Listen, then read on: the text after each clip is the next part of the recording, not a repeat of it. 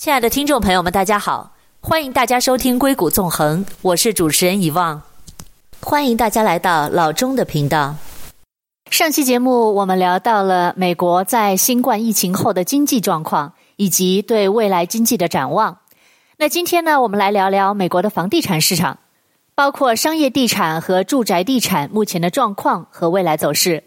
请到了《硅谷纵横》的老朋友。资深房地产投资人、硅谷华人福伦社社长马俊驰三马兄来和我们一起浅谈疫情阴影下的美国房地产市场。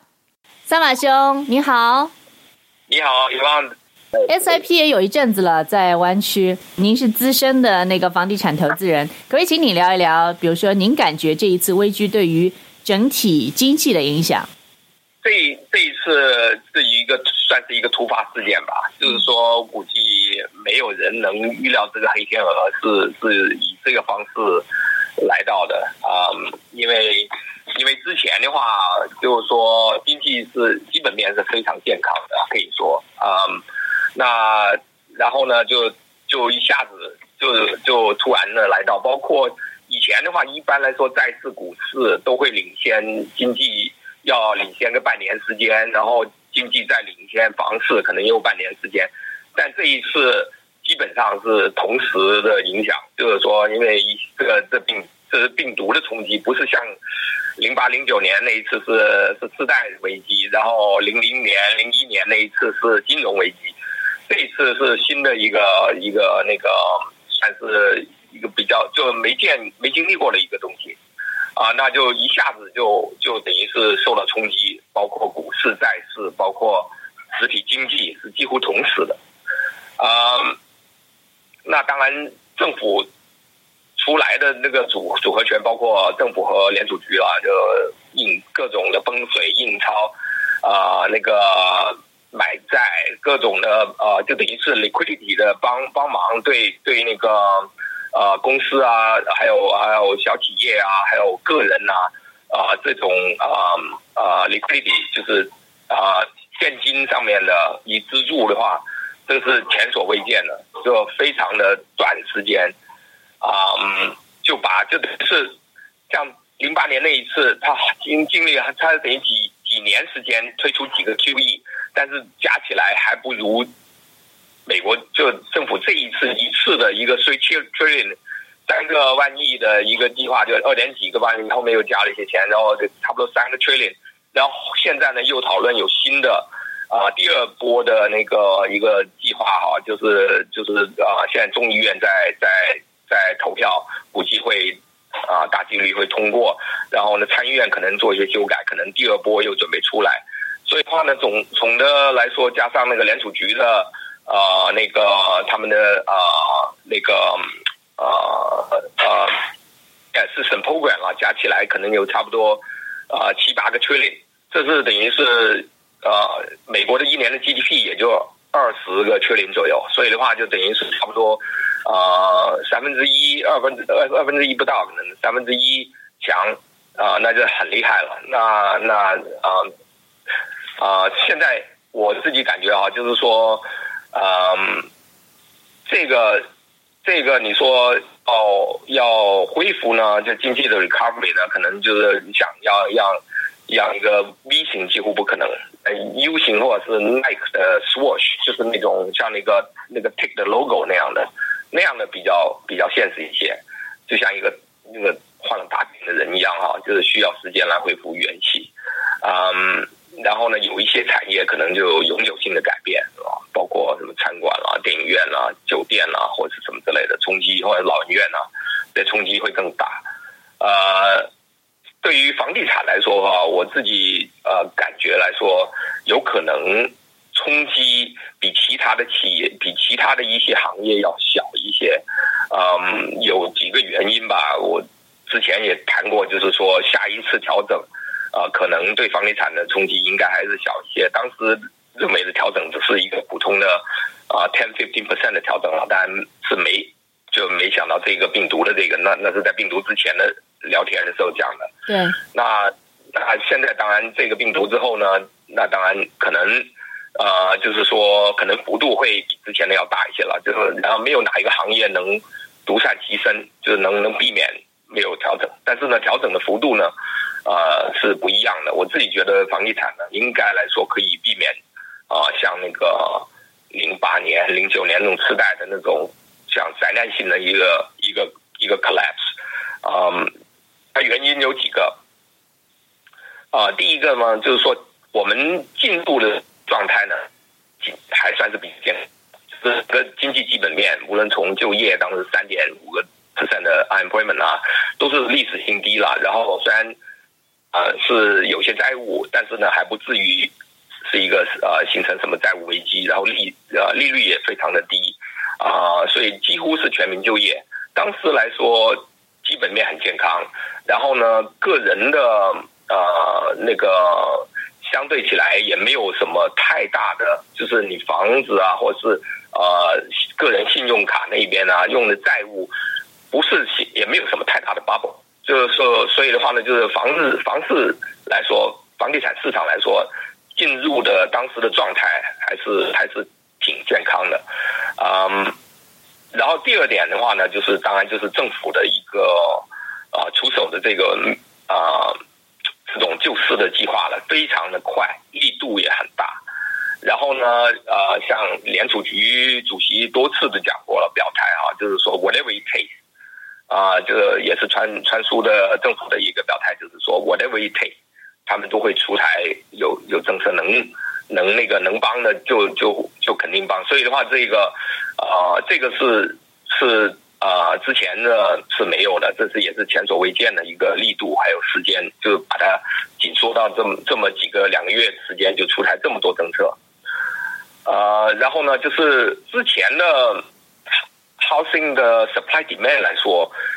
那个是每年几乎有啊、呃、十几万到到到三十万，十几到三十万的一个缺口，所以一直以来就 build up 这个这个这个这个 supply demand 的一个缺口，就是一直在 build up。然后都是供不应求，所以呢，就是说，呃，这十年的 recovery 来说，就是说这十年的经济的 expansion 呢，不算 recovery，就是十年经济 expansion 从上一次呃危机之后，等于是累积了几乎一百多万到三百万套之间的一个缺口，在在在等于是一个铺。那那这个缺口呢，啊、呃、是可以，就是说虽然这一次会影响那个需求，这需求可能要要下降。是呢，inventory 一直是不够的，所以的话呢，就一直是我们的供供供应量一直是没没密那个这个 demand，所以的话，这个缺口的话呢，会会让我们这个跌呢，会会那个 soften the blow，就没有像啊跌的那么惨，因为毕竟我们还是还是还是供不应求的状态，几乎等于是。像现在虽然回来了，就你看房市最近在湾区啊，甚至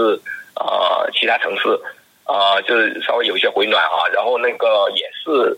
放放在那个市场上面的那个量很少，inventory 非常少啊、所以的话还是有需求，还是还是有在那。亲爱的听众朋友们，我们先进一段广告，广告之后我们再回来。欢迎关注我的公众号“硅谷纵横”，微信号 b a y 下划线六七八，欢迎在微信上给我留言，告诉我你们的想法。以及你们感兴趣的话题，我们稍后回来。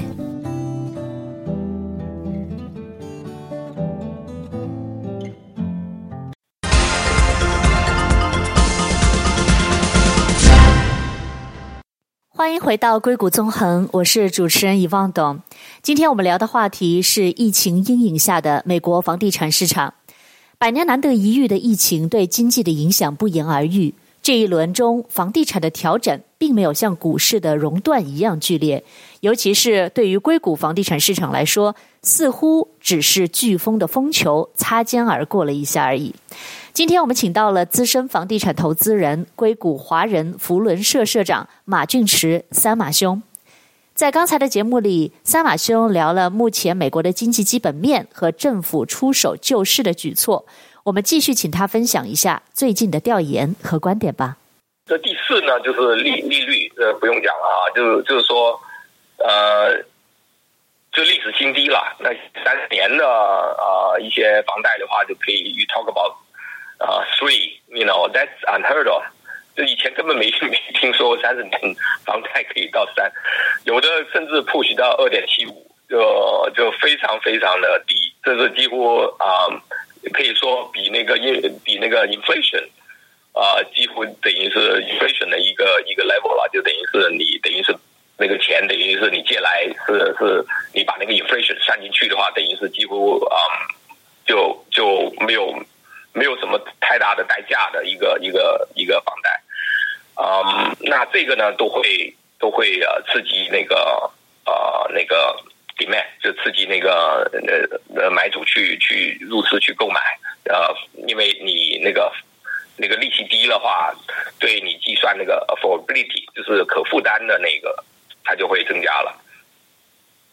然后呢，嗯，还有还有一个因素，其实可能大家。一直没注意，就是说，在那个之前哈，就是说，啊、呃，我们一直这这十年的那个经济的 expansion 呢，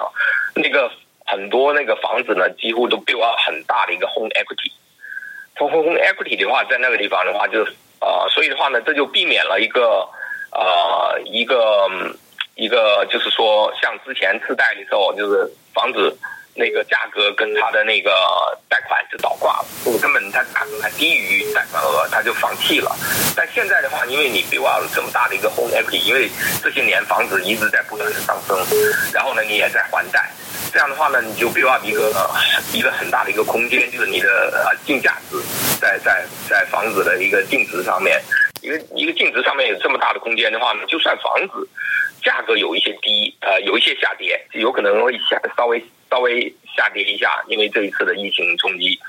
但是呢还不至于到倒挂，所以的话呢还不至于他会就放弃，所以的话呢就会避免很多的房子会像上次那样就进入那种法拍的城市，有那个 foreclosure process，嗯，这这些呢都会都会有影响，加上最后一点的话就是，呃呃之前也讲就是就是说整个。整个政府还有联储局的救市啊，那对整个经济来说的，但是 specifically 就是说对房市来说，出台了各种的所谓的 forbearance program 的纾困的计划。你如果有有那个有问题，就是你付房贷啊什么之类的啊、有困难，那那就就很容易就可以解决，就联系你的 lender，然后 lender 现在都会非常的 accommodating，就是说就是基本上你的要求他们都会。都会那个也理解也明白，然后呢，就现在是现在最新的，是昨天出出来的是那个两房的呃老大了，啊、呃，就是 Freddie Mae、Freddie Mae 和 Freddie Mac 他们的那个呃呃出台的最新的措施，就是说，如果你你那个房贷有就就欠下来了，你有那个你还不上那个房贷，那这样的话呢，就是说之前的话呢说。你推迟几个月，几个月之后呢，你你要还上，一次性的还上。但现在呢，是是最新的 program 呢，就是说啊，就是避免大家一次性的拿不出那么多来还，那就可以把整个你欠的钱 push 到你最后，就是 loan 的最后啊，到你卖的时候，或者是你这个 loan 的 turn 要 expire 了之前，你才把这个这个这个缺口给补上。那几乎就等于是。啊、就是说你没有什么借口，就是说啊、呃，哦，我现在一下拿不出那么多啊、那个资金可以还上我我之前欠的房贷，这没有这个借口了。你可以一直 push back 到到你 loan 的 term 要 expire 了，那时候来还上，或者是你卖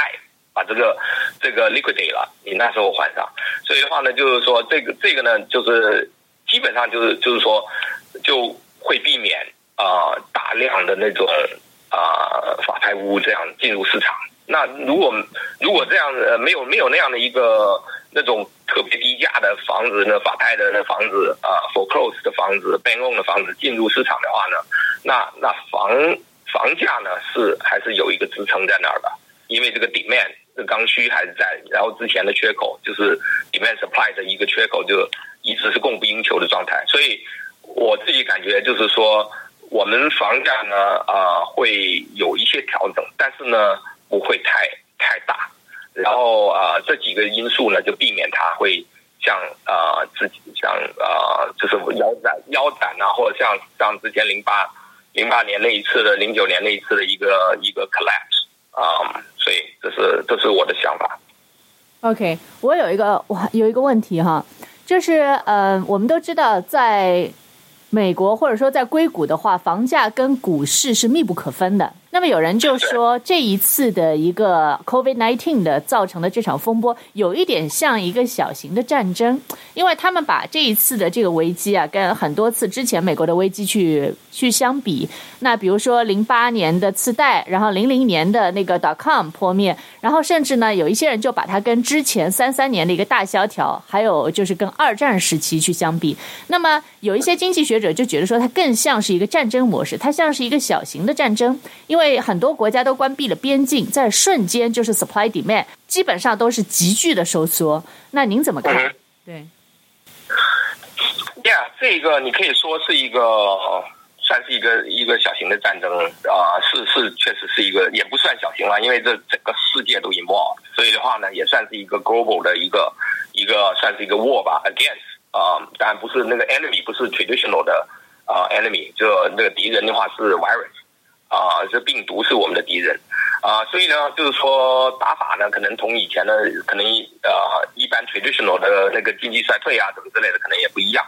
嗯，那呃，那现在基基本上就是大家的呃，整个世界上主要经济体的打法基本上都一样，就是政府出台各种纾困的政政策啦，就泵水政策啊，然后降息政策啊，然后所以的话就是说基本上就是啊。想法是这样，就是说，只要能 survive 下来，先 survive 下来，然后至于积累的债务、泡沫这些东西，就是可能以后再去 deal with。但首先你要想办法能让这个经济，能让老百姓能 survive 下来。嗯，那嗯。至于在啊湾区的房市，那可能同那个房房地呃同那个房房地产的价格同那个同股市一直是 correlation 是比较强的，比其他的城市要强，因为因为这里确实太多了，集集中了太多的这种呃等于是工程师啊这些精英啊，他们他们的那个收入啊还有资产同那个股市的关关联度比较紧密，从其他其他城市不太一样，其他城市没那么。大的一个 correlation，但在这个在硅谷呢是是是有一些那个啊、呃、有一些那个 correlation 在那儿。那那现在股市呢确实也也是之前经历了一个三十几接近四十不到四十三十几 percent 的一个 correction 之后，现在有一些啊、反弹啊。当然现在来说，大家又又看反弹是不是太快了一些，要看啊会不会有出现第二波啊什么之类的啊、然后要看。你有可能啊、get away 啊、too quickly，就是你你 bounce back 太太快了，比那经比经济基本面脱离的太厉害了，所以的话稍微又 cool down 了一些。那那个啊就是说这个这个相关性呢是是会存在。然后呢，但是你看现在目前来说，啊、现在现在从最新的数据啊，就是一开头三月份。很快的一个一个几乎上没有没有什么人上市，也没有人去买。那现在的话开始 relax 了之后呢，呃，我看到了一些数据哈，就是昨天也也上了一个什么 webinar，然后嗯，无论是是 Santa Clara 的，还是半岛的，还是就什么跳的 county 的数据来看的话，就是说说嗯，总的来说，如果是比较高价位的影响呢，还是比较大一些，但是。相对来说，一一点几到二这样的一个可负担的价位的啊、相对来说还是还是反应还是不错。可能 offer 没那么多，就是像以前的十几二十个，现在可能就两三个甚至一个。但是呢，还是有人在在在在在到市场去买，然后啊，也有买家确实也存在。Inventory 呢降了很多啊、那那没那么多在市面上在卖。然后它价格呢，也也没有讲啊、collapse 到哪去，所以的话，嗯，是是有影响，从股市来，从从房市在在弯曲啊、但是现在现在看这个呃呃四月份的一个 number 来说，好像啊、好像还是有 demand 在在外面，就是还刚需还在那。亲爱的听众朋友们，我们先进一段广告，广告之后我们再回来。欢迎关注我的公众号“硅谷纵横”，微信号 b a y 下划线六七八。欢迎在微信上给我留言，告诉我你们的想法，以及你们感兴趣的话题。我们稍后回来。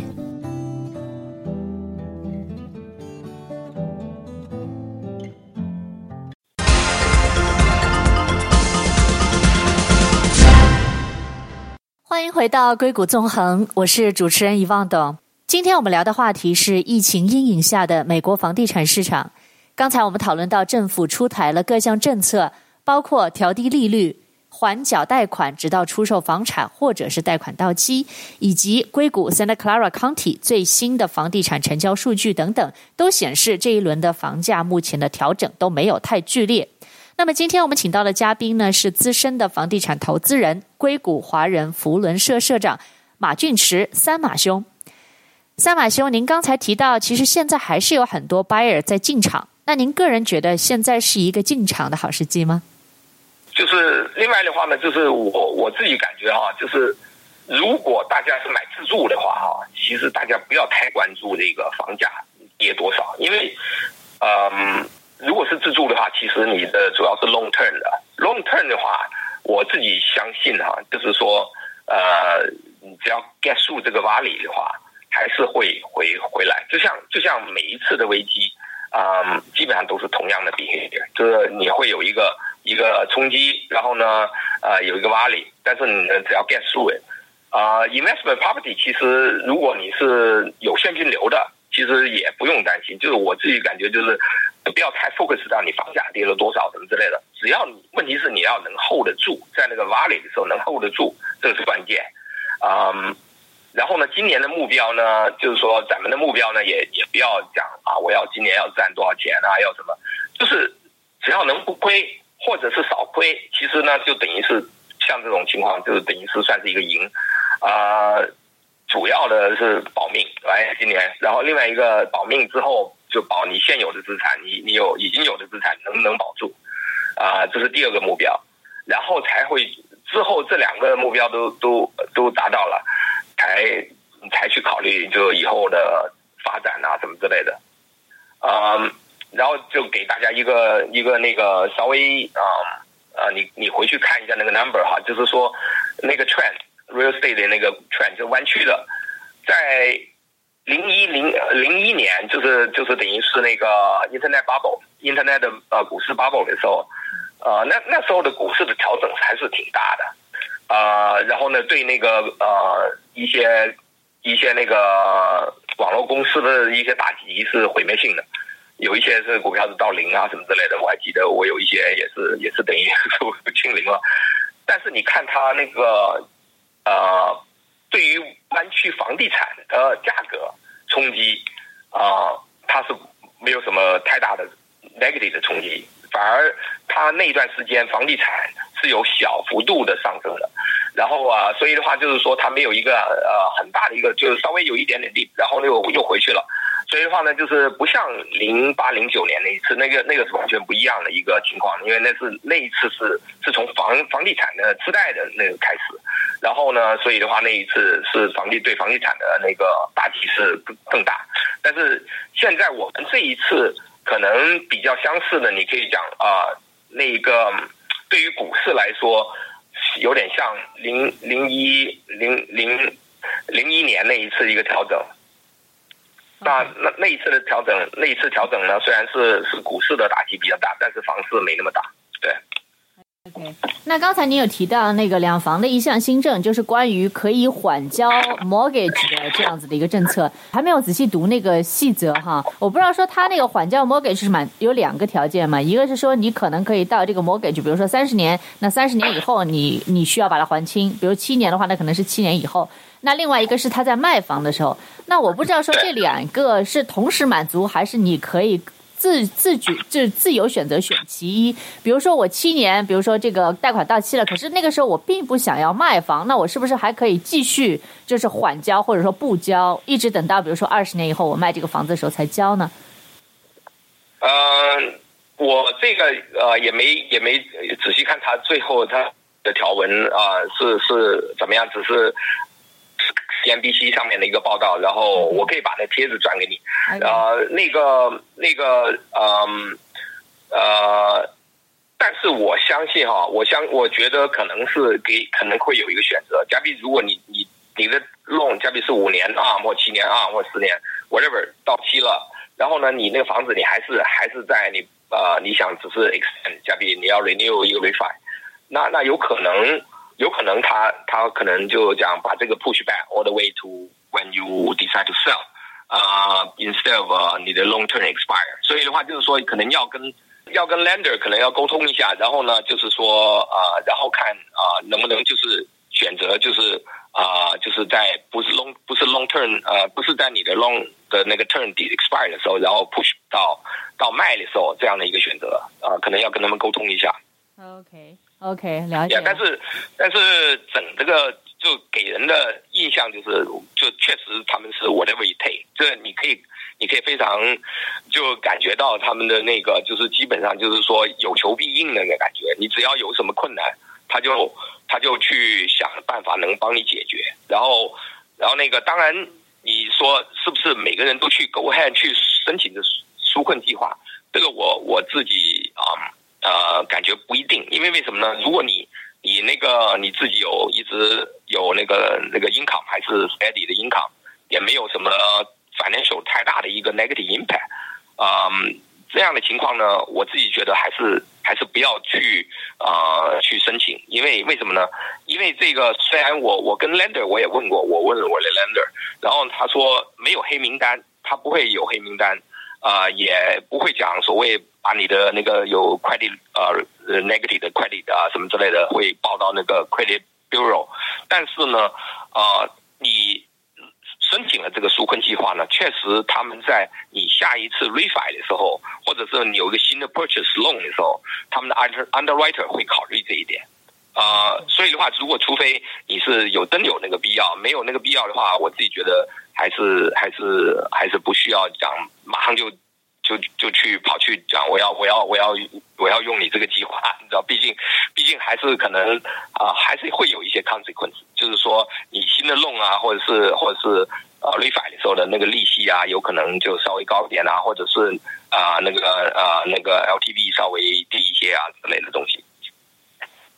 OK。那关于未来哦，我们说，我们讲，我们话题再回到房地产哈。那关于关于未来呢，有一些不一样的说法。那有一些人呢是觉得说，这一次政府的救市力度跟措施都非常的到位，并且时间非常及时，所以呢，应该说房价并不会有太大幅度的跳水，那经济呢也不会有太大幅度的影响。但是另一种说法是因为 COVID nineteen 它未来的这个疫苗能不能出来，以及什么时候会出来，不知道。然后它会是不是会卷土重来，概率很大。然后呢，另外就是关于在房地产市场，lender 也有一些动作，比如说像 Wells Fargo 跟 BOA，他们现在在 deposit，I I mean down payment 的增加都已经都已经从一开始的百分之十五到百分之二十，甚至百分之二十五。然后像 Wells Fargo，它作为 lender 的话，它新的政策是所有的 departure home 都不能够算 renting。然后呢，包括 rental property，它里面也要变成 exception，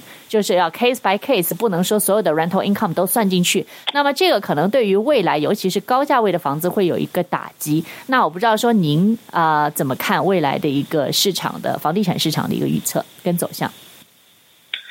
嗯、um,，yeah. 说的这一些啊，都都是一些因素吧，不确定的因素。然后啊，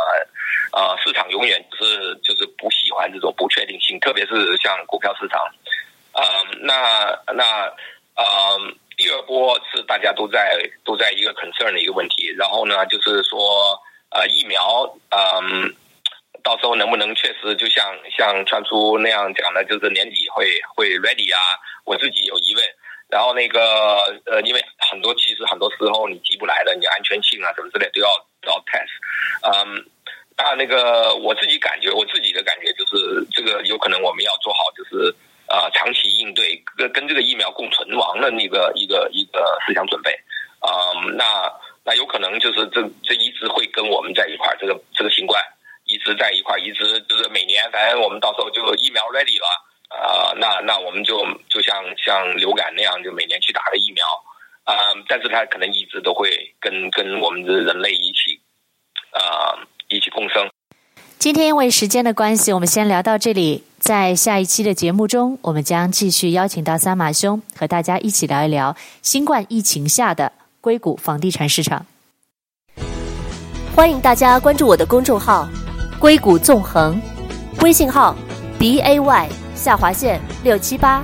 欢迎大家在微信上给我留言，